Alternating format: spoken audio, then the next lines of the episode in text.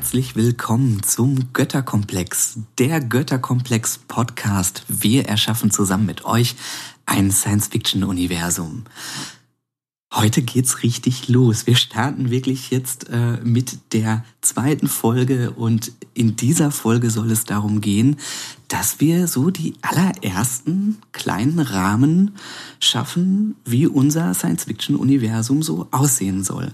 Für alle, die jetzt nicht genau wissen, was meint ihr denn mit dem Science-Fiction-Universum und was ist das für ein Podcast-Projekt, sei nochmal der Hinweis, in der Folge 1 erklären wir euch genau, worum es geht. Ganz kurz, kann ich aber eben nochmal wiederholen, dass äh, meine lieben Mitstreiter, der Philipp, Niklas und ich, dass wir vorhaben, euch mit auf die Reise zu nehmen, mit uns gemeinsam ein Science-Fiction-Universum zu erdenken, zu erschaffen. Und äh, dabei haben wir uns vorgestellt, dass wir in dem Podcast ganz viele verschiedene Themen aufmachen, ähm, die sich dann mit Science-Fiction beschäftigen und mit der Geschichte, die wir erzählen wollen.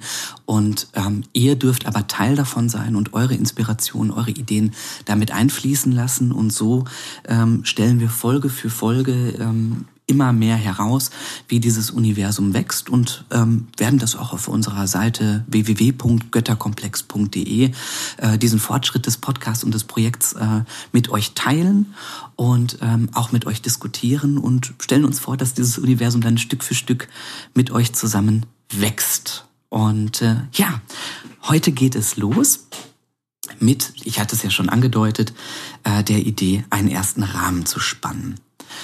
Und da wollen wir heute ansetzen und die aller, allerersten ganz, ganz, ganz groben Fragen beantworten. Zum Beispiel sowas wie, ähm, ja, wie groß soll denn dieses Universum sein? Gibt es da den Planeten Erde? Spielt es in unserem Sonnensystem?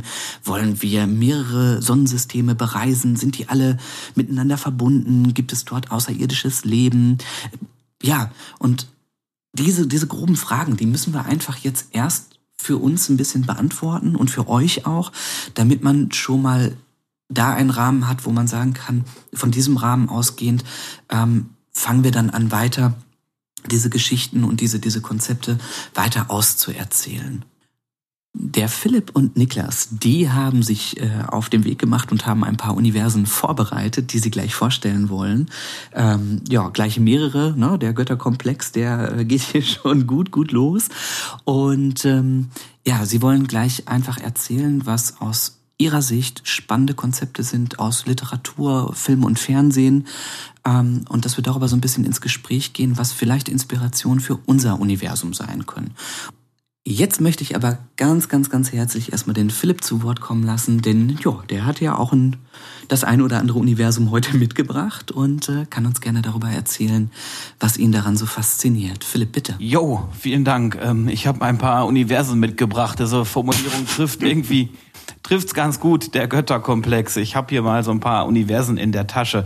Nee, es geht tatsächlich bei mir ähm, um zwei Universen, die ich, oder zwei Geschichten, die in zwei Universen spielen, die ich total spannend und interessant finde. Also da ist kein großer Fantasy-Aspekt irgendwie mit drin. Das heißt, äh, es gibt keine Magie, kein Psi oder irgendwie so etwas, sondern es ist irgendwie alles vorstellbar, sag ich mal.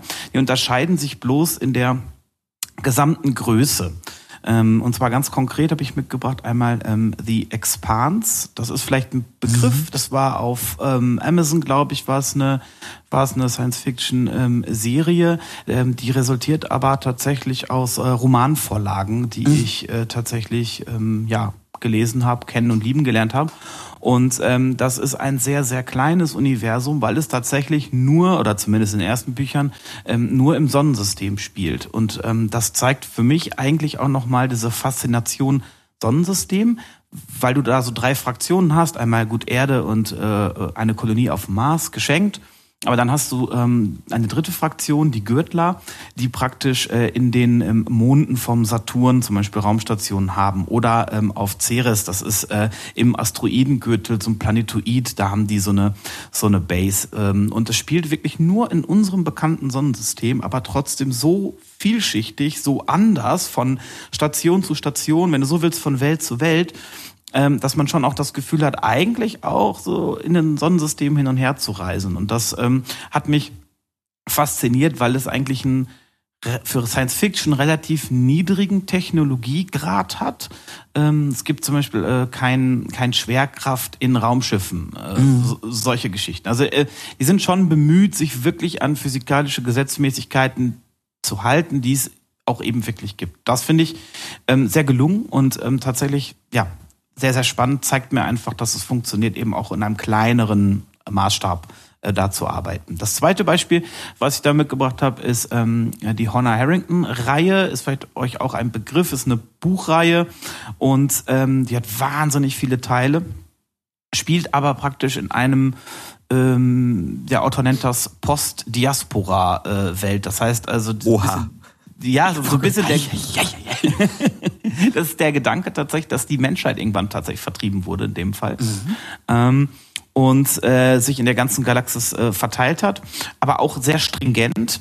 Da gibt es nicht irgendwie, dass sie durch irgendwelche krassen ähm, ähm, magischen Warp, Warp-Stürme oder was auch immer mhm. irgendwo hingebracht wurden, sondern wirklich durch Technologie. Ja, sie haben dann irgendwann so einen Hyperraum entdeckt, irgendwie eine Reisetechnologie gab gibt's dann schon, aber das ist wirklich so ein Multi-Sonnensystem-Universum, sage ich mal, wo dann verschiedene Völker auch mehrere Sonnensysteme, gibt kleinere Völker, die vielleicht nur zwei, drei Sonnensysteme irgendwie haben, aber dann gibt's eben auch Völker, die sich gerade ausdehnen und das fünfte, sechste, achtundzwanzigste Sonnensystem haben. Und da ist es besonders auch ähm, für mich interessant, auch der Autor hält sich extrem an physikalische Grenzen, alles ist irgendwie so pseudowissenschaftlich erklärbar. Also für mich als Nichtwissenschaftler klingt es plausibel, sagen wir mal. Glaubwürdig so. irgendwie, glaubwürdig. Ist, das fand ich bei bei Expans, ähm, ich fand das ja auch mal so geil. Ähm, da gibt's ja auch, ähm, wenn die da äh, mit extremen Geschwindigkeiten reisen, dann wird ja auch gesagt, das sind dann enorme G-Kräfte und dann pumpen sie sich so einen Saft in den Körper, der diese Kräfte irgendwie aufhält und das wirkt so glaubwürdig, dass man irgendwie denkt, ah jo, ey, das könnte es wirklich geben. Ne? Ähm, das, äh, das ist mir daran auch aufgefallen. Das finde ich halt auch extrem äh, reizvoll. Diese, diese, diese Sache, dass man eben nicht sagt, ja, das ist jetzt totale Fantasy oder das ist ja hier Stuss, ne, und äh, sondern dass man irgendwie zumindest ins vorgegaukelt bekommt, ähm, äh, das könnte so sein. Ne? Stimme ich total zu. Genau das. Das ist es halt. Es könnte so sein. Und ja, spul mal 2000 Jahre vor. Durchaus denkbar, dass da hier und da die und die Technologie, ähm, dass die gibt. Und das ist tatsächlich das Faszinierende. Ähm, was ich als Positivbeispiel einfach ja mal mitgebracht habe, weil es mir persönlich wahnsinnig gut gefällt und wahnsinnig viel gibt. Du hattest ähm, bei der Harrington-Reihe gerade noch gesagt, die äh, Menschheit ist vertrieben worden. Das, ähm, ich kenne die Harrington-Reihe nicht ähm, mhm. und das hat mich jetzt noch interessiert. Warum sind die vertrieben worden? Ähm, ich bin jetzt im Band 7. Ähm, wenn ich jetzt behaupte, dass es 34 Bände gibt, habe ich das oh irgendwann Gott. mal. Ja, ja, also ich kann es gleich auch mal schnell googeln. Ich weiß tatsächlich wirklich nicht. Es gibt wahnsinnig viele Bände. Bislang mhm. wurde es noch nicht erklärt. Ach cool. Also das heißt, das ist so ein bisschen, ähm, also du, du, du weißt es eigentlich nicht und es schadet der Welt aber nicht, dass das, dass es unwissend ist. Absolut nicht. Also es, cool. es, schadet der Welt dahingehend nicht, weil es ähm, es wird auch immer mal wieder so ein Verweis auf Alterde irgendwie mhm. äh, gezogen und ähm, es ist halt Military Sci-Fi und manchmal übertreibt meiner Meinung nach der Autor auch, weil so ähm, dann heißt es dann in irgendwelchen in, so kurz vor irgendwelchen Entscheidungsschlachten halt es heißt dann so hm wie der große Feldherr auf Alterde im äh, 16. Jahrhundert ja, ja. doch gesagt. Mhm. Also ein bisschen drüber, aber äh, grundsätzlich es wurde nie wirklich so ganz erklärt, was jetzt der Grund ist, warum die Menschheit da auseinandergegangen ist. Ähm, aber es, es war anscheinend so. Und was ich spannend fand, was mich ein bisschen überrascht hat, es scheint Alterde irgendwie noch zu geben. Denn äh, im, im, im zweiten oder dritten Buch oder so, ähm, da äh, geht um, um einen Herrscher eines, eines einzelnen Planeten, der tatsächlich als Kind auf Alterde in einer Universität ausgebildet wurde. Mhm. Äh, und das heißt also, die gibt's irgendwie auch noch, kann man auch bereisen. Wird aber nicht gesagt, was da gerade für eine Regierungsform ist oder so, spielt eigentlich echt immer nur in Querverweisen eine Rolle. Äh, gibt es von der, von der äh, Story her oder von der Welt sonst noch irgendwie Aspekte, wo du sagst, das hm. findest du immer irgendwie ist ein Grund, diese Bücher zu lesen und, und da einzutauchen? Naja, also bei, bei The Expanse gibt es grundsätzlich schon eine Geschichte, eigentlich eher so Thriller-mäßig eine Geschichte. Da gibt's ja, da geht's ja um, um, um ein Molekül, was so ein bisschen zombifizierend irgendwie wirkt auf Leute, die diesem Molekül ausgesetzt sind und fürchterliche Albtraum, also werden so Raumstationen werden sozusagen in so Zombie-Horte irgendwie verwandelt durch dieses fremde Molekül. Man weiß jetzt nicht, ist das ein Alien-Ursprung, ist das vielleicht aus irgendeinem Biolabor? Mhm. Und da äh, spinnt sich so eine Art Thriller, ähm, ja, so eine Art Thriller-Plot spinnt sich da um diese ganze, um das ganze Molekül. Das tatsächlich auch aus dem Aspekt einfach eine wahnsinnig spannende Story, weil dann eben auch die, die, die, die Präsidentin der Erde damit eingebunden ist, aber auch mhm. Mars, Mars und Erde sind eh immer in so, einer, in so einer Konkurrenz, fast so ein bisschen kalter Krieg mäßig.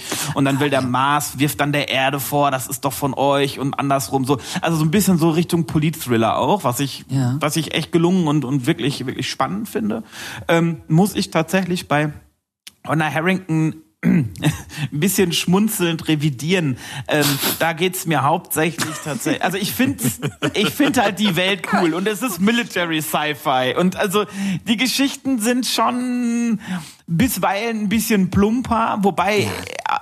der Autor, das ist jetzt gar nicht gar keine Kritik, weil er ist schon sehr auch bemüht, so die Gedankenwelten da ähm, darzustellen und verschiedene Aspekte darzustellen. Die sind halt in sich nicht so nicht so kompakt die Geschichten. Ähm, es macht aber manchmal halt einfach Spaß irgendwie zu lesen und die Titanen-Raketenbatterie feuerte aus allen Rohren und äh, das keine Ahnung Gaussgeschoss äh, flog kilometerweit in die Platten des Feindes und e, Erstens das und zweitens tatsächlich geht's mir da auch viel so um sagen wir mal, ähm, also halt ist ja kein Geheimnis. Also Hannah Harrington ist halt irgendwie die, also die Kommandantin der Kommandantin irgendwie und äh, befehligt dann hinterher Flottillen und immer mehr Raumschiffe mhm. und ist aber immer einem Feind, sieht sich immer einem Feind gegenüber, der ihr immer irgendwie überlegen ist. Und mhm. sie schafft es dann durch Finesse und Schleue und Kriegslist im Endeffekt, äh, diesen Feind zu überrumpeln oder mhm. ja, sozusagen in ihren, und das ist tatsächlich, vielleicht gut, dass du es da nochmal ansprichst, das ist so der Kern meiner, meiner Faszination, weil sie dann nicht ankommt mit ähm, Deus Ex Machina, also sprich, ich habe jetzt hier mir, Scotty hat mir ein neues Gerät gebaut, damit kann ich das machen und habe dadurch gewonnen, sondern äh, sie hat immer Finessen und taktische Ideen am Start, die sie aber im Rahmen ihrer Möglichkeiten ersinnt und im Rahmen ihrer Möglichkeiten trainiert hat und irgendwie, ja, tut. Und das ist so das Faszinierende. Und da tatsächlich über so viele Bücher immer wieder eine Spannung aufzubauen, äh, ja, ist beeindruckend und lese ich tatsächlich wirklich gerne. Cool. Also du hattest das ja auch in der ersten Folge schon einmal angesprochen, dass du so ähm, besonders eigentlich auch Fan davon bist, von dieser Konsistenz, ne? dass du sagst, dieses ähm, Universum wirkt für mich authentisch, es hat Regeln, es macht Spaß, dass es Limitationen gibt, ne? dass man einfach sagt, das geht jetzt einfach nicht, du kannst jetzt nicht Deus Ex Machina mäßig mit irgendeinem scheiß äh, Techno-Gebäbbel ankommen und jetzt ist die Welt wieder in Ordnung oder wir haben jetzt eine Superrakete gebaut oder was auch immer, äh, sondern dieses, also äh, es macht eigentlich eher Spaß, äh, zu sehen, es gibt Limitationen und es ist nicht so einfach und äh, man steht immer vor Herausforderungen. Ähm, Voll. Es macht, es macht vor allem, es macht vor allem deswegen Spaß, weil du als, als, als Rezipient ähm, kommst entweder selber schon auf die Lösung und denkst dir, es ist mir zwei, dreimal so gegangen, wo ich dachte, hey, aber was denn da und damit? Und dann war das letztlich die Lösung und ich dachte, ja, cool, macht cool. Sinn, macht voll Sinn. Oder du sagst, boah, Kacke, wie kommt denn jetzt da aus der Nummer raus und dir wird eine Lösung präsentiert und du denkst dir, ah, hätte ich auch selber drauf kommen können. Wohingegen du bei so einer neuen Technologie, die auf einmal da ist, denkst dir, aha, witzig. Ah ja, okay, toll. So, damit hätte es ja jeder lösen können. Und da gebe ich dir recht, dass auch nochmal wirklich diese, diese, diese Stringenz, eine absolute Plausibilität der, mhm. Äh, der dieser ganzen Welt, dieser ganzen Geschichten da irgendwie ähm, zugrunde liegen. Das, das gefällt mir sehr gut. Ich äh, glaube auch, dass das etwas ist, was wir auch schon mal so als so eine grundsätzliche Rahmung. Jetzt greife ich da zwar schon so ein bisschen vor, aber dass es auch was ist, wo wir ja auch schon eigentlich uns auf die Fahne schreiben wollen, dass wir auf jeden Fall ja auch zumindestens beginnend mit dieser Folge auch sagen wollen, ähm, wir schaffen einen Rahmen, der eine gewisse Konsistenz auch vorgibt und einfach auch sagt, das hat unser Universum, das ist erlaubt und das andere ist eben nicht erlaubt. Und es gibt gewisse Grenzen, äh, die halt eben da sind und die sind von uns gesetzt, eben um sowas zu schaffen, um, um direkt zu sagen, ähm, die Welt verfolgt eine gewisse Logik. Die kann man natürlich dann toll finden oder nicht so toll finden. Ja.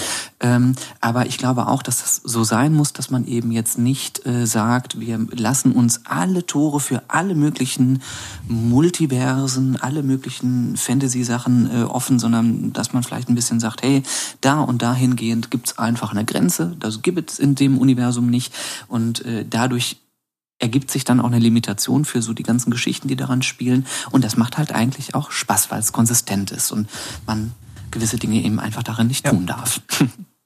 Ja, es macht Spaß und, glaube ich, ist sogar die Bedingung dafür, warum dieses Projekt überhaupt oder die Grundbedingung, warum das Projekt überhaupt funktionieren kann. Das ist nämlich, wenn, wenn, wenn andere Leute Bock haben, sich eine Geschichte auszudenken auf Grundlage unseres, unseres Universums, brauchst du ja klar definierte Regeln, ähm, um eben, also damit nicht irgendwelche Leute Quatsch machen. Also ja. Ne? Wenn ich in meiner Geschichte auf einmal den Super Terminator habe, der alles zerstört und wir das und alle das ernst nehmen müssen, haben wir am Ende nur noch Super-Terminatoren, die alles ja, zerstören. Ja, ja, genau, genau. Wenn einer damit anfängt, einen Gott zu erschaffen, dann ähm, ähm, haben wir ein Problem. Ne? genau.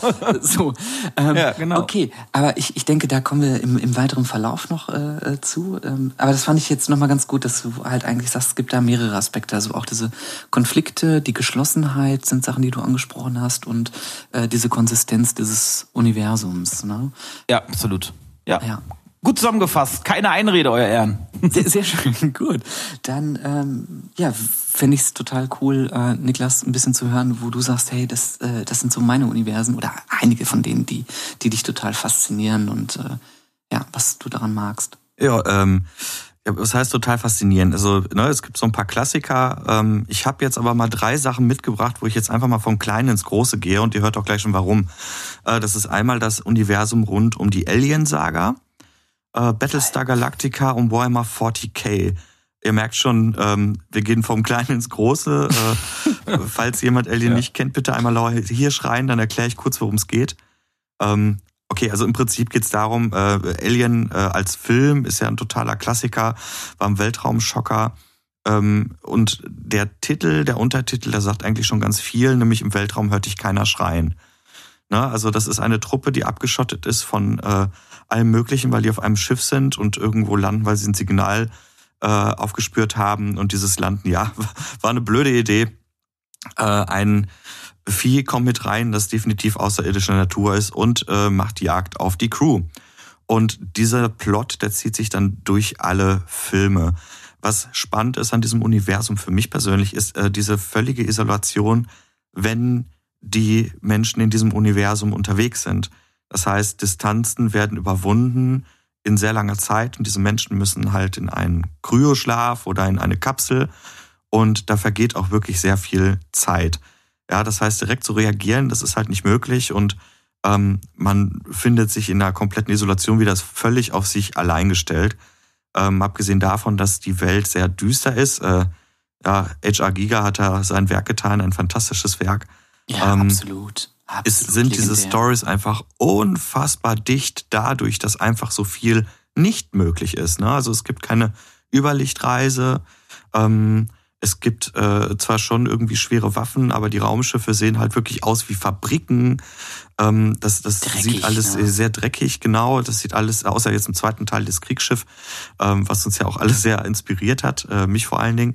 Ähm, das, das, das sieht alles so ein bisschen aus wie das ist gemacht, weil man es braucht. Das zum Thema Konsistenz. Ne? Also man kann schon so ein bisschen mhm. nachvollziehen, mhm. ähm, warum die Dinge so aussehen, wie sie nun mal aussehen. Und der Rest ist natürlich einfach nur absoluter Coolness-Faktor. Ähm, was ich da auch ganz gut finde, also der Film versucht jetzt nicht irgendwelche technischen Aspekte zu erklären, sondern äh, lässt den Zuschauer schon irgendwie damit allein und sagt so, das ist jetzt so an dem einen oder anderen Punkt, aber doch irgendwie so, dass man das Gefühl hat, hm, ja, kenne ich irgendwie. Ähm, wir zum Beispiel, heute gibt es so eine schöne äh, Szene, wo der Captain äh, in den Zentralrechner hineingeht. Ja, so groß muss er sein und er spricht dann mit dem Computer und dieser Computer heißt Mutter. Mhm. Und äh, heutzutage, ich meine, wenn er Alexa zu Hause hat, ne, äh, mhm in der Hoffnung, dass sie einem erzählt, wenn am Alien im Haus, äh, im Haus ist und einen jagt. Äh, toi, toi, toi. Aber das, was da so faszinierend ist, ist genau diese Isolation. Jetzt gehe ich mal einen Schritt weiter, nämlich zu Battlestar Galactica.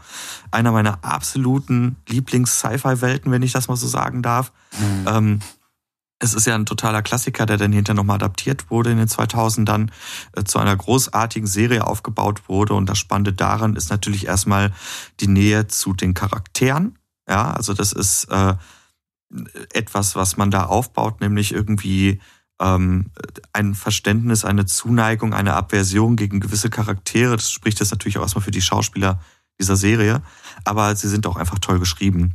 Und was da passiert, ist letztendlich, dass Menschen gegen äh, Feinde kämpfen, die sie irgendwann selbst geschaffen haben.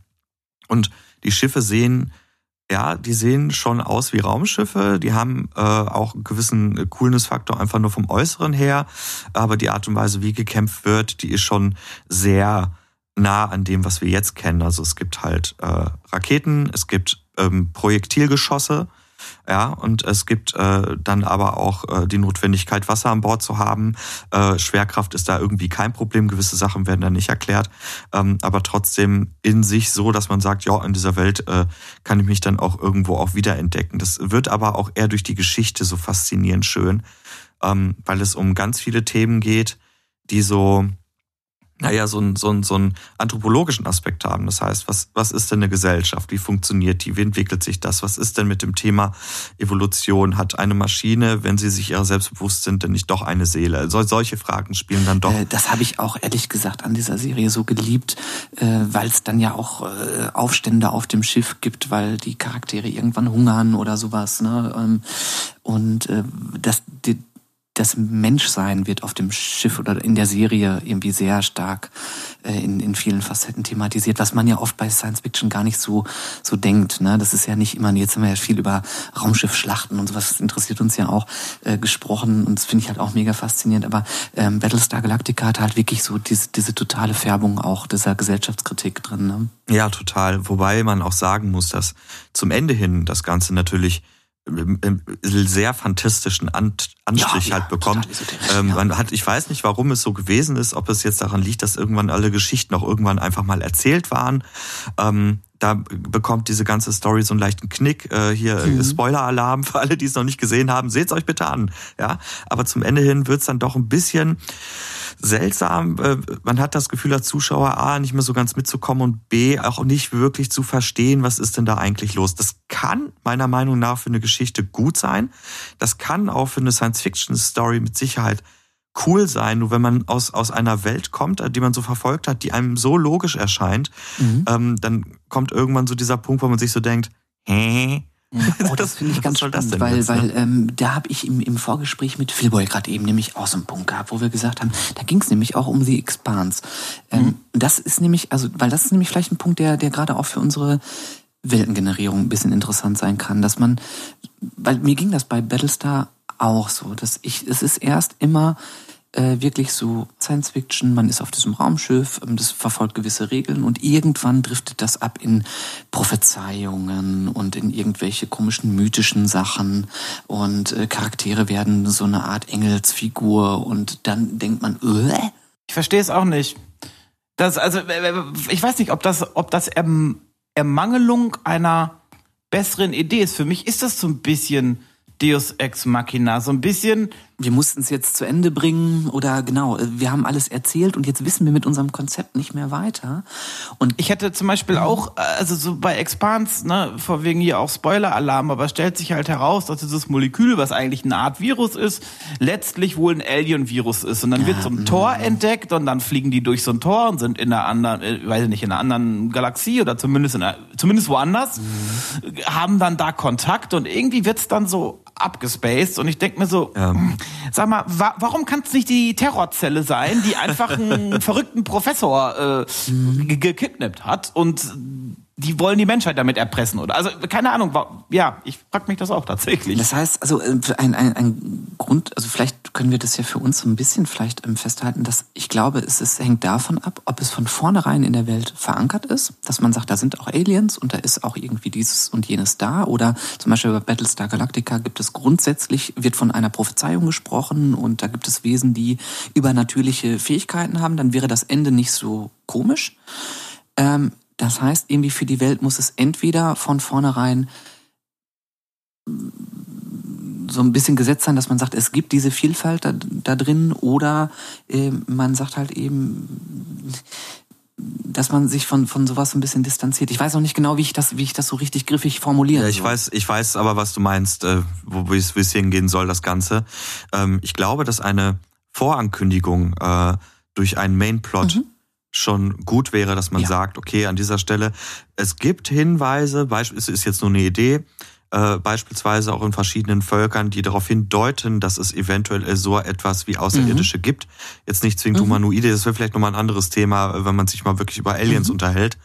Ähm, ähm, also jetzt nicht unbedingt ein Spiegelbild äh, des Menschseins sind, sondern tatsächlich, äh, dass es nur Gerüchte gibt und Hinweise, aber das nicht wirklich zum Tragen kommt. Und das wäre ja auch wieder die Möglichkeit, eine Geschichte zu schreiben. Genau, aber da wäre es von vornherein sozusagen, man munkelt, es Genau. gibt irgendwelche Tore oder es, es gibt irgendwas. Wir haben hier einen Stein gefunden, wir wissen nicht, was der kann, der hat aber eine Strahlungsanomalie und das muss untersucht werden. Und wenn das dann irgendwie zu einem Tor führt, okay, dann sagt man, ja, es hat es irgendwie von vornherein gegeben. Aber wenn sich irgendwie die ganze Welt nach einer gewissen Logik äh, entwickelt über eine lange Zeit und dann kommt eine Alienrasse und die stellt alles auf den Kopf, dann wird's irgendwie doof. Ist, das- kann ich das so, so Ja, genau. Da wird's, ja, genau. Also ich finde, ich finde, es, es wird doof und also die Grundfrage, die für mich dahinter steckt, ehrlicherweise, ist, ähm, Battle, nehmen wir an Battlestar Galactica oder The Expanse oder ne, diese Beispiele, die wir gerade hatten. Reicht nicht die Welt, die man da Ja. geschaffen hat? Also muss man denn zwingend immer dieses, dieses, diesen einen Schritt weitergehen, dieses noch krasser werden, weil ich, weil ich finde, ein, ein Reiz einer, einer Geschichte hat irgendwie nichts mit der Dimension zu tun, in der du dich dann auf einmal, also dadurch mache ich es nicht krasser. Ich mache es dadurch, meiner Meinung nach, mache ich es dadurch krasser, dass ich vielleicht krassere Emotionen habe oder dass es für meinen Charakter, den ich beschreibe oder für meine Fraktion, die ich spiele, um alles und nichts gehen kann. Aber dafür brauche ich nicht immer diesen, sag ich mal, äh, äh, diesen, diesen, diesen ganz Final Step mit einem Gott, mit einer mystischen Alienrasse oder m- Ja, genau. mit was Es weiß sei ich. denn, es ist von vornherein Bestandteil. Sagen wir mal bei Game of Thrones, wo es immer um die Bedrohung der weißen Wanderer geht, zum Beispiel. Wo man sagt, ah, irgendwann willst du die dann ja auch sehen. Ne? Irgendwann denkst du, oh, jetzt muss ich, muss ich diese Schlacht da irgendwie haben. Aber dann war sie von vornherein auch Bestandteil. Genau, genau. Es, es, es läuft ja von vornherein auf diesem Punkt, auf diesem Punkt hinzu. Ich würde nochmal einfach die Frage in, in den Raum werfen, ähm, bei Battlestar Galactica, ähm, da greife ich gerade auch so zwei, drei Punkte ähm, ähm, zurück, die, die du ähm, ähm, gerade gerade gesagt hattest. Und zwar war das dieses, es geht irgendwo auch um Menschsein bei Battlestar Galactica. Ja, es geht aber auch um das Nicht-Menschsein. Es geht ja auch um das Erkennen von Anderartigkeit, von Anderweltlichkeit im Sinne von, von diesen, von diesen, ja, von uns selber geschaffenen Robotern, die uns jetzt tatsächlich ähm, vernichten wollen. Ähm, was ich übrigens auch ganz spannend finde, weil das für mich so eine so eine Urangst, so eine so eine Ja. Technik-Skepsis eigentlich ist, die da zum Ausdruck kommt. Das hast du doch bei jeder bei jeder Erzählung, bei jeder Technologie hast du doch auch die die Skeptiker, die sagen, boah, worauf kann das, äh, wo kann das, äh, wo kann das hinführen? Siehe ja künstliche Ur, Intelligenz. Genau, so Genau. ein Urformat von Science Fiction. Eigentlich sowas weiterzudenken und ähm, zu sagen, keine Ahnung, wenn man jetzt äh, das Internet hat und äh, wie ist das in 2000 Jahren, wenn alles äh, überall vernetzt ist. Und, Genau. Ähm, Ja, nimm mal Terminator. Ne? Da bist du ja quasi in, der, in einem anderen Extrem. Ähm, aber das ist tatsächlich etwas, was, glaube ich, ganz viele Science-Fiction-Universum verbindet. Ja. Äh, genau, dass äh, irgendwann mal sind die Menschen an den Punkt gekommen, wo sie die Technologie, die sie geschaffen haben, auch irgendwo nicht mehr so ganz beherrschen konnten. Das sehen wir auch gleich nochmal bei Warhammer 40k zum Beispiel. Ähm, wir haben ja auch bei, bei Battlestar äh, diesen Punkt, dass die Schiffe zum Beispiel, ähm, zumindest die alte Generation der Schiffe, funktioniert mit Schnurtelefon. ja, voll. Ja. Ja, ja, ja. voll Einfach weil die geil. keine gekoppelten, gekoppelten Systeme haben wollen, weil die wissen, dass der Feind in der Lage ist, darauf zuzugreifen und das gegen einen selbst zu verwenden. Aber ja, da äh, ist, glaube ich, die wichtigere Frage, ähm, wie viel müssen wir für die Geschichte vorteasern? Mhm. Ne? Also im Sinne von, was gibt es da? Was können diese Fraktionen? Mhm. Und nochmal auch die Frage zu stellen, gibt es zum Beispiel Aliens? Mhm. Gibt es welche, die humanoid sind? Gibt es welche, die denken können? Oder Mhm. sind es einfach nur Tiere, die gefährlich sind? Ähm, gehen wir mal zurück zu Alien. Ne? Mhm. Ähm, das wäre ja etwas, das wir auf jeden Fall ausdiskutieren und auch klären müssten. Also es muss halt, glaube ich, ja, es muss einfach festgesetzt werden. Starship Trooper for Life. Oh ja, Mann. Ja, äh, genau, genau. Also das, äh, da, da bin ich auch bei euch. Also das heißt, ähm, man, man definiert dann halt eben schon äh, im Großen und Ganzen die Sachen, dass man sagt, äh, grundsätzlich äh, läuft es äh, so, das gibt es, das gibt es eben nicht, oder das wird angeteasert oder es ist eine Möglichkeit, dass das irgendwann kommt. Und da muss man natürlich auch überlegen über, also wie etabliert man jetzt Alienrassen oder sonst irgendwie. Ähm, und angesprochen war ja auch, das finde ich auch, also ich fände es natürlich schon cool, wenn man versucht, eine Welt zu erschaffen, die halt eben auch solche Themen, also Themenvielfalt war ja jetzt auch so eine Sache, die wir aufgeschrieben haben oder gerade erarbeitet haben, wo man sagt so, hey, ähm, vielleicht gibt es irgendwo eine, ähm, eine Kultur, die geschaffen worden ist, ähm, die ganz viel mit künstlicher Intelligenz ähm, gearbeitet hat und dort Sachen fundamental schiefgegangen sind, auch wenn es das schon hundertmal in der Science Fiction gegeben hat, dass sowas in unserem Universum auch eine Rolle spielen kann, äh, dass man sagt, ja, da hat es halt eben auch einen Maschinenkonflikt gegeben oder, oder, oder. Denn das gehört für mich irgendwie total dazu, halt eben auch die, die menschliche Abscheulichkeit, das menschliche, äh, äh, menschliche Freiheit, das Streben nach immer weiterentwickeln, weiter zu spinnen und damit halt auch Konflikte ähm, in dieser Welt zu, zu äh, untermauern. Und es passt ja auch zu dem, was sich Menschen auch unter Science Fiction in irgendeiner Art und Weise vorstellen. Ja. Du hast das ja gerade mal angedeutet.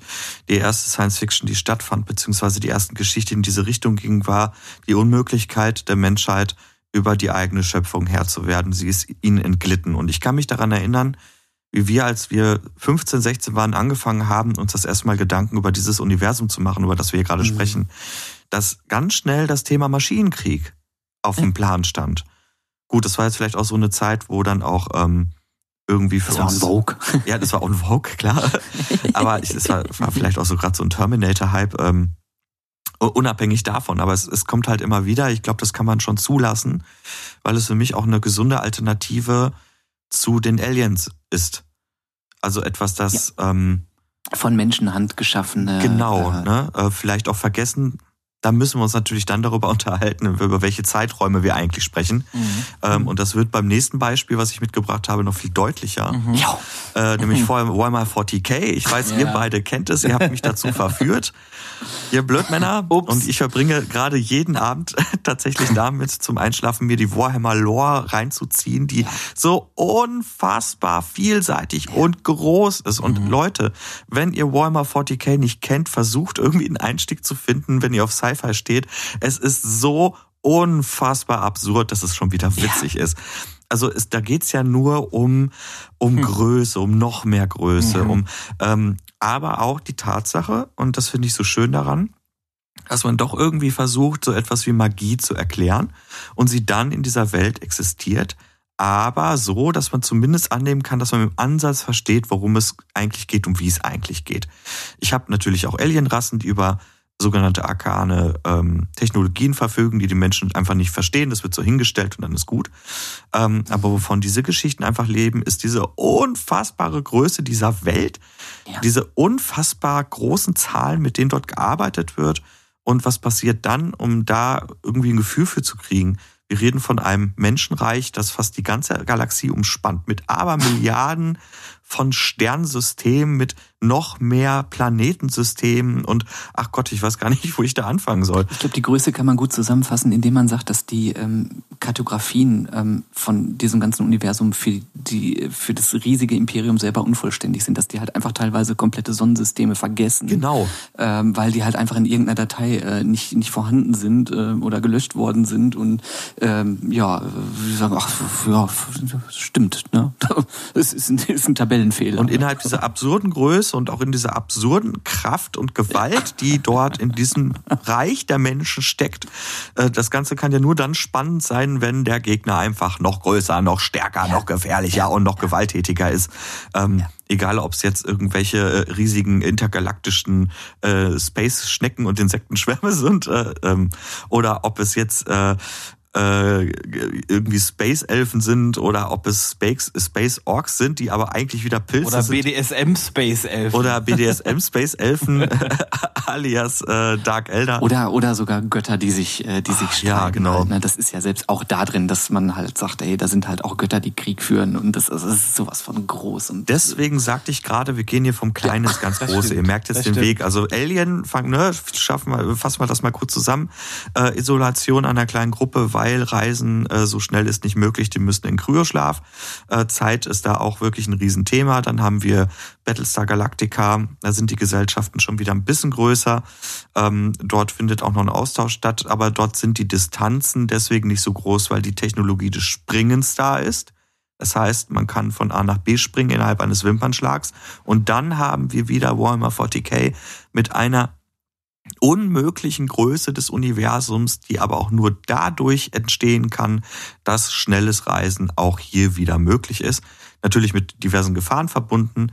Und ähm, da reist Warhammer 40k neben ähm, der äh, wirklich Offensichtlichkeit des äh, Themas Antrieb, wie bewege ich mich fort, äh, auch noch eine ganz andere Sache auf, ähm, die auch wichtig ist, nämlich ähm, gibt es nur diese Welt oder gibt es, wie wir sie in Deutschland nennen, auch die Anderswelt? Das heißt, gibt es Parallelwelten, ähm, mhm. solche Sachen. Ähm, das ist auch eine Frage, die man sich stellen muss, könnte, sollte. Ja, absolut. Also ne, bei Warhammer ist ja sozusagen das große Ding der Warp, ne, genau. der da angesprochen wird, das, äh, das Reisen. Eine Spiegelwelt äh, quasi zu uns. Ja, ne? ja, ja, und äh, genau, es ist halt einfach eine komplett andere äh, Weltform, die koexistiert, die du ähm, durchdringen musst, um halt dann in ferne Galaxien zu kommen.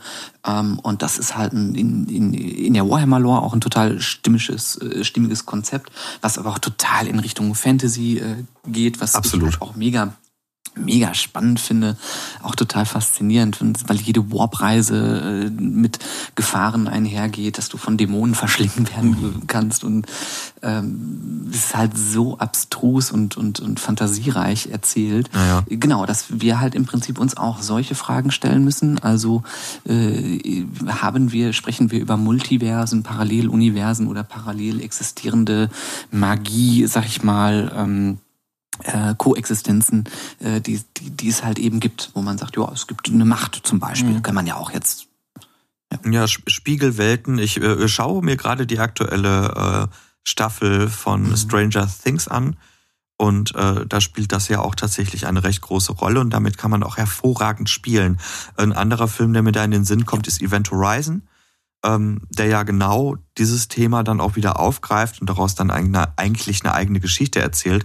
Der Reiz daran, um da mal kurz bei diesem Thema Parallelwelten zu bleiben, ist ja nun mal der, dass die eigentliche Welt, in der dann diese ganzen Geschichten spielen, nicht sehr groß sein muss. Ne? Also wenn man sich zum Beispiel Stranger Things anguckt, das spielt alles nur auf der Erde, ähm, ist aber trotzdem gigantisch groß genug, um zig Geschichten erzählen zu können.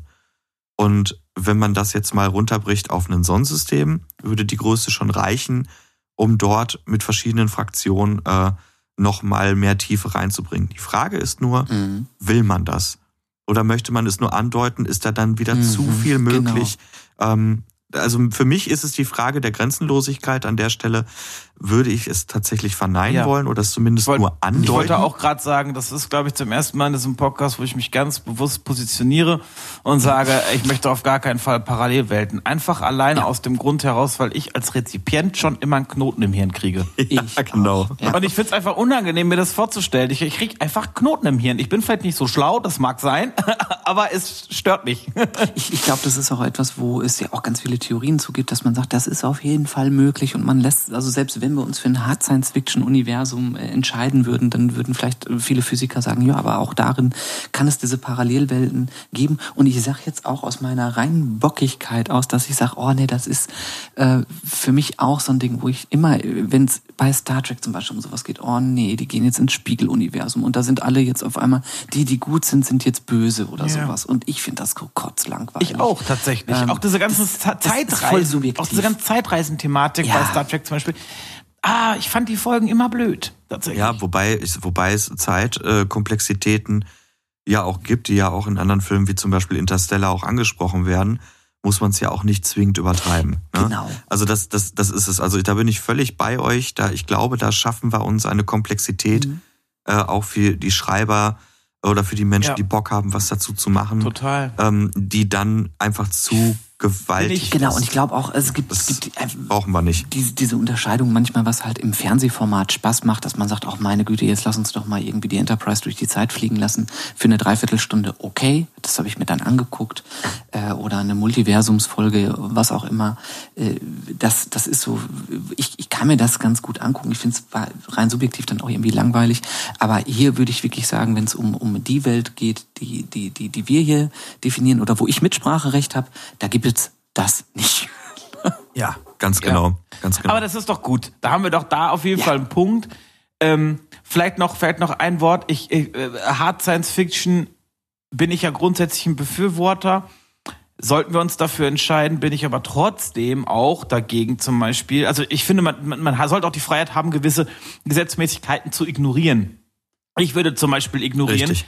dass wenn wir ein Raumschiff hätten, was sich wie auch immer geartet mit Lichtgeschwindigkeit bewegen kann, dass sich äh, eine Atomuhr sozusagen langsamer bewegen würde oder langsamer die, die Zeit vergeben würde auf diesem Raumschiff als auf der Erde und so. Und ah, nee, das ist mir, äh, mhm. ah, da, da kriege ich jetzt schon einen Knoten im Hirn, wenn ich es erzählen da bin möchte. Ich, da bin ich völlig bei dir, weil wir uns dann auch einfach mal in, in, auch in, in Sphären bewegen, die wir auch einfach nicht beschreiben ja. können und ich sag mal auch den Zuhörern nicht so gut erklären können, weil wir auch einfach stumpf nicht im Thema sind. Wir sind keine Physiker.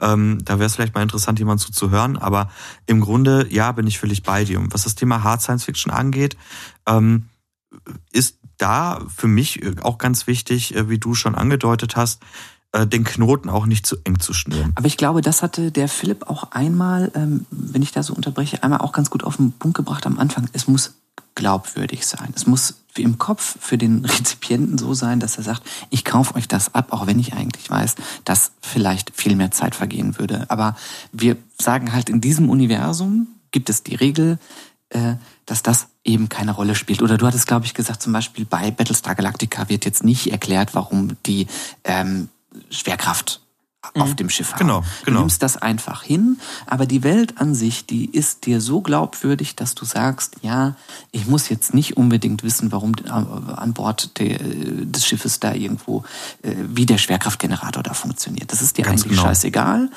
Äh, und ich glaube, das ist ein guter Punkt, dass wir schon das haben wir ja auch eigentlich in dem Podcast bisher auch schon so ein bisschen immer angeteasert, dass wir sagen, wir möchten eine glaubwürdige Welt darstellen. Es wäre furchtbar, wenn man jetzt erstmal alle physikalischen Grundgesetze kennen muss und äh, dann hätten wir vielleicht einen, ähm, Stephen Hawkins, der aus dem Grab aussteigt und sagt, oh, das fand ich aber yeah. interessant. ähm, äh, und der Rest wird sagen, nee, ähm, das ist so schwer und schwer, äh, schwere Kost, das, das macht überhaupt Nein, gar keinen total. Spaß, ähm, diese ganzen Regeln zu verstehen. Aber vielleicht finden wir ja auch im Laufe der, der, äh, der folgenden ähm, Podcasts so Dinge heraus, wo man sagt, ey, hier gibt's ein Schlupfloch. Das ist theoretisch irgendwie nicht ganz geklärt. Ne? Ähm, vielleicht sagt man, keine Ahnung, Wurmlöcher oder sowas als Beispiel. Wurmlöcher ermöglichen ähm, die Reise durch Raum und Zeit ohne Zeitverzögerung. Cool, wir nutzen das jetzt und nehmen das und ähm, da kann vielleicht auch der reale Physiker sagen, es ist totaler Schwachsinn, aber wir sagen halt, bei uns gibt es das. Punkt also ich denke mal, dass man Hard Science Fiction auch einfach vielleicht so übersetzen kann, dass man sagt, es ist erstmal logisch. Ja, vielleicht. Hm, oder ja, zumindest ähm, für unsere Welt zu sagen, ist es logisch. Ja, wobei man da auch vorsichtig sein muss, weil vor immer 40k ist auch in sich logisch. Ja, das meinte ich ja damit. Es ja, muss obwohl in der es Welt so, so unwahrscheinlich, in der Welt muss es logisch sein, aber wir orientieren uns, und ich glaube, das haben wir jetzt ja gerade so festgehalten, daran, dass wir sagen, ja, ähm, wie wir reisen, darüber werden wir ja noch sprechen, ob man springen kann oder nicht. Ähm, aber bleiben wir mal wortwörtlich auf dem Boden der Tatsachen. Auf dem Schiff kann man stehen, was ich schon ja, mal sehr voll. wichtig finde. Und äh, wir können uns äh, einigen, dass es kein Paralleluniversum gibt. Super. Also da haben wir auf jeden Fall schon mal ähm, im Prinzip einmal festgelegt, es gibt keine Multiversen. Wunderbar, haben wir schon mal äh, eigentlich schon mal eine grundsätzliche Rahmung äh, da, dahingehend auch auch geschaffen. Ne? Das, äh, und damit ergibt sich ja auch dann schon äh, das Ding, dass wir jetzt wahrscheinlich auch äh, dann sagen, ja, äh, Antriebe müssen gewisse Regeln verfolgen und, und, und. Ne? Mhm. Ähm, Total. Ja, cool. Was ich nochmal mit aufgreifen will, was ich halt an Warhammer so unglaublich faszinierend finde und was ich an der Idee, jetzt eine, um den Götterkomplex nochmal vollkommen ausspielen zu wollen. der Götter, äh, ja sei, sei dein Gott. Ganz genau. Was ich ähm, ganz, ganz cool finde, ist halt eben die Idee, weil wir jetzt, wir haben so viele Sachen äh, äh, besprochen, ähm, wo man sagt, hey, ich finde irgendwie, auf der einen Seite hast du gesagt, Niklas, ich finde das teilweise interessant, wenn du so eine Isolation hast und so eine ganz intime Geschichte, wo was Kleines passiert, in einem kleinen Universum. Dann haben wir aufgemacht, ja, aber der Scale von Warhammer 40k, der fasziniert uns so, weil das so riesig ist und, und, und, und Welten umspannt, wo das eigentliche Imperium nicht weiß, wie viel es da eigentlich gibt. Äh, und äh, dann haben wir noch gesagt, ja, hier Charaktere und die Nähe dazu ist ein spannender Aspekt aus äh, Kampfstein Galactica und so. Und ich glaube, das führt halt dazu, dass wenn man wenn uns, also wenn wir alles da, was uns daran fasziniert, bedienen wollen, dass wir vielleicht ein möglichst großes Universum schaffen, das natürlich klein auserzählt werden kann, dass man sagt, naja, da gibt's eine kleine Randgeschichte und da passiert irgendwie was, ein kleiner Konflikt oder was auch immer, aber dass eigentlich für alle möglichen Sachen ähm, verschiedene Kulturen, verschiedene Konflikte, verschiedene äh, technische Spielereien und so weiter und so fort, das Universum vielleicht über unser Sonnensystem hinausgeht und mehrere Galaxien vielleicht miteinander verbindet, in denen auch wir vielleicht die Freiheit haben zu sagen, naja, in der Galaxie gibt es aber eine Energiequelle, die dieser Kultur ermöglicht, schnibbelig Schnaps zu machen. Ja, also die, die kann schneller reisen oder irgendwie sowas. Ne? Und äh, das, das wäre meine Idee so ein bisschen dazu. Mhm. Also da, da glaube ich, muss ich mh, hm, gemischte Gefühle, also eine andere Galaxie fände ich schon, fände ich schon wieder echt krass.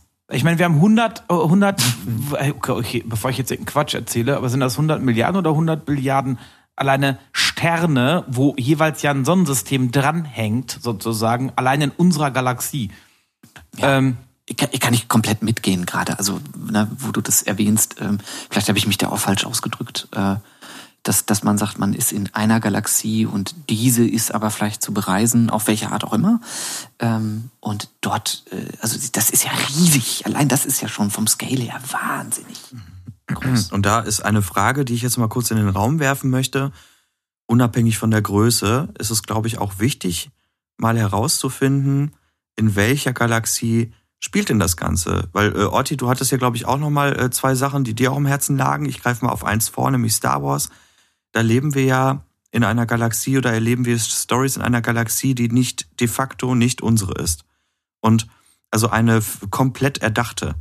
Und die Frage ist, ist, ist mhm. unsere? Also mhm. machen wir es so wie, äh, wie ja. Expans oder machen wir es beispielsweise wie ein 40k, das zwar vom Namen her immer wieder Verweise gibt mhm. auf die jetzige Galaxie, in der wir leben, aber am Ende doch eine ganz mhm. eigene Total ist. Total spannender Punkt. Ähm, ich habe für mich eine ganz klare ähm, Orientierung, wie ich es gerne, gerne hätte, lass mich aber auch auf Diskussionen da gerne ein. Ähm, ich fände es schon interessant, von dem Status quo, den wir gerade jetzt haben, eine reale äh, Geschichte zu erzählen, zu sagen, ähm, die Menschheit hat irgendwann die Erde verlassen, dann haben sie irgendwelche Tore entdeckt oder wir haben Wurmlochtechnologien gefunden oder, oder, oder, oder konnten durch die Sonne springen, was auch immer. Ähm, aber der Status quo ist der reale Zustand unserer Welt von, von, und unser Universum haben wir ja kaum ähm, erforscht. Also da gibt's ja auch noch genügend Freiheiten. Das fände ich irgendwie cool. So habe ich es mir auch immer irgendwie vorgestellt. Also eine Zukunftsvision, die, die von unserer Welt ausgehend ist. Ja, mhm. das fände ich toll. Das würde auch deswegen, deswegen alleine schon Sinn machen, weil wir, davon gehe ich jetzt erstmal aus, in den Hauptcharakteren erstmal Menschen sehen. Ja.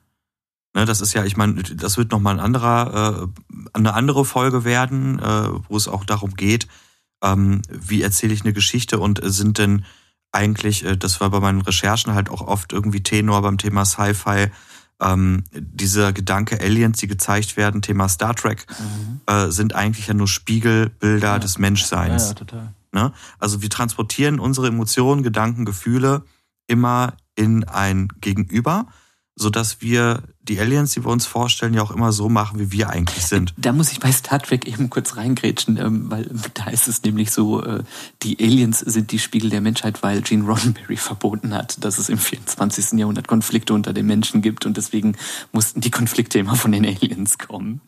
Ah, das, spannend. Äh, okay. Das, äh, ich, ich bin da gerade so ein bisschen drin, weil ich mit meiner Frau jeden Abend Star Trek gucke und das wäre auch ein Beispiel, was ich sozusagen an der faszinierenden Welt auch noch mit reingeholt habe und gleichzeitig gleichzeitig äh, höre ich äh, gerne Trek am Dienstag und die durchleuchten immer so ein bisschen, äh, das ist halt auch ein Podcast und die durchleuchten so die Hintergrundgeschichten und ähm, die sagen halt auch, dass halt es super viele Konflikte gab ähm, bei den Dreharbeiten, weil die äh, Schreiberlinge gesagt haben, ähm, ja, wir wollen gerne einen Konflikt auf der Enterprise haben, dass Captain Picard sich mal mit einer Figur streitet. Und der Gene Roddenberry hat die ganze Zeit gesagt, nein, im 24. Jahrhundert gibt es das nicht. Und deswegen ist es so, dass die Enterprise Schön. so oft irgendwo hinfliegt und einen diplomatischen Konflikt mit äh, Gamma Alpha Zeti äh, lösen muss. ähm, und das, äh, Gut. Äh, deswegen wollte ich da nochmal sagen, ja. äh, das, also das hat auch andere Gründe. Absolut, genau. Ja, äh, absolut. Aber äh, da um noch mal da auf die auf die auf die Grundfrage zurückzukommen, wenn du in unserer Galaxie spielst und wenn du im Prinzip sagst, wir nehmen Status Quo und spulen jetzt mal, das ist noch zu definieren, 500, 2000, 10.000 Jahre vor, ist das ja aber auch eine ganz interessante, ja fast schon sozioökonomische Studie, die wir da machen, also Studie in Anführungsstrichen. Wir denken uns halt aus, wie das kommen könnte. Also welche Nationen letztlich sich vielleicht dann gebildet haben mögen in 2000 Jahren.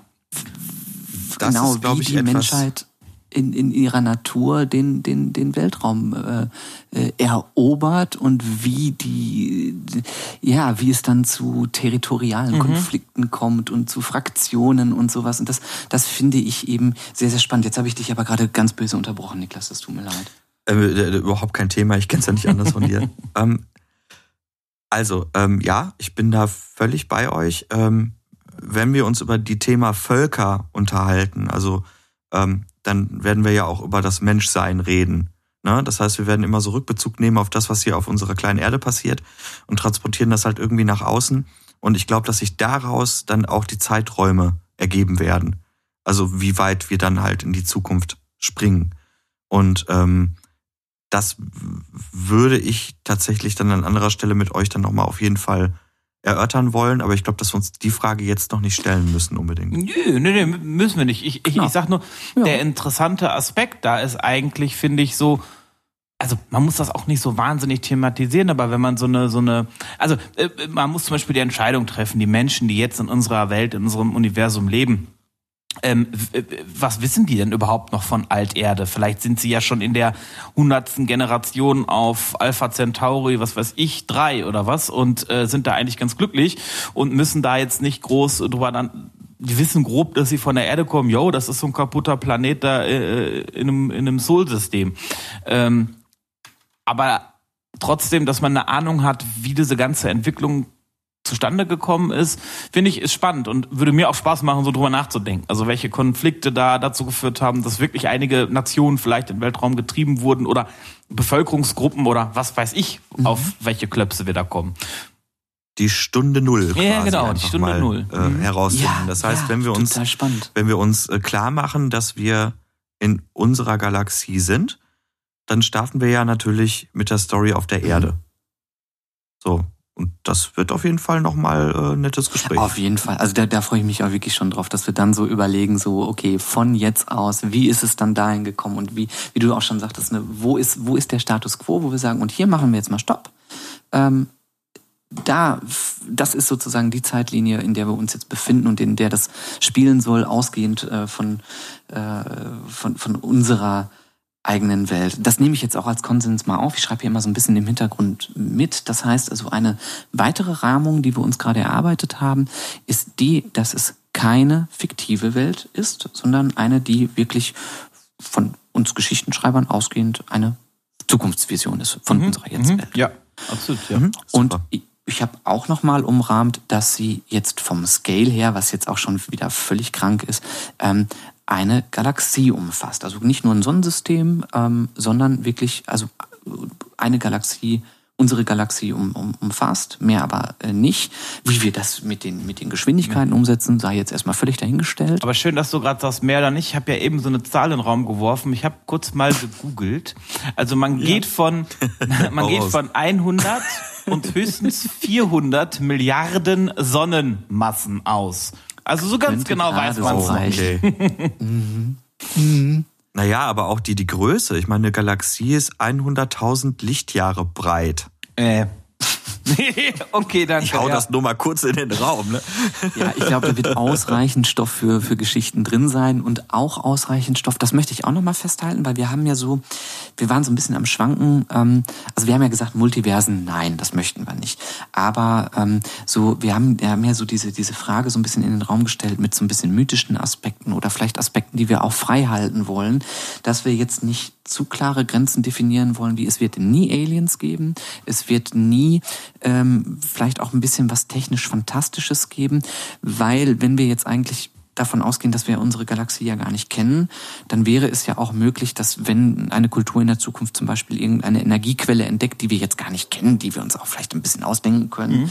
äh, dass man damit dann halt auch ein bisschen Fantastereien äh, ähm, erklären kann, die dann ja in unserer Welt sozusagen logisch erklärt sind. Ja, aber ich glaube, das sind schon mal wirklich so Spielregeln, so Grundregeln, die wir definiert haben, auf die wir, genau wie du es eigentlich gerade schön schon ausformuliert hast, wo wir dann eben wirklich jetzt ins Detail wirklich gehen können und wirklich überlegen können, hey, wie ist denn das mit dem Antrieb eigentlich? Und wie ist es eigentlich? Wie haben sich denn die Menschen eigentlich entwickelt? Und was gibt es eigentlich für Waffensysteme? Wie sieht eigentlich so ein Konflikt aus? etc. pp. Super, ich, ich bin total gespannt und freue mich voll auf die nächsten Folgen. ähm, Orti, vielleicht kannst du nochmal zusammenfassen, was wir heute beschlossen haben. Gerne.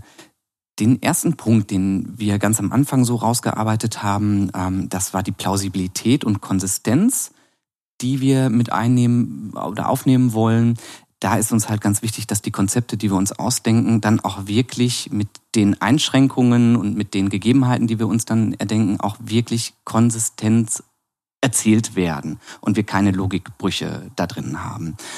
Ähm, dann habe ich als zweiten Punkt aufgeschrieben, dass uns wichtig ist, dass wenn wir uns für mystische Aspekte oder vielleicht auch Übernatürliches entscheiden sollten, dass das auch schon von vornherein ähm, in der Geschichte ein Bestandteil ist und nicht irgendwann ähm, nach 50 Erzählungen äh, mittendrin reinplatzt und das, das komplette Universum über den Haufen wirft.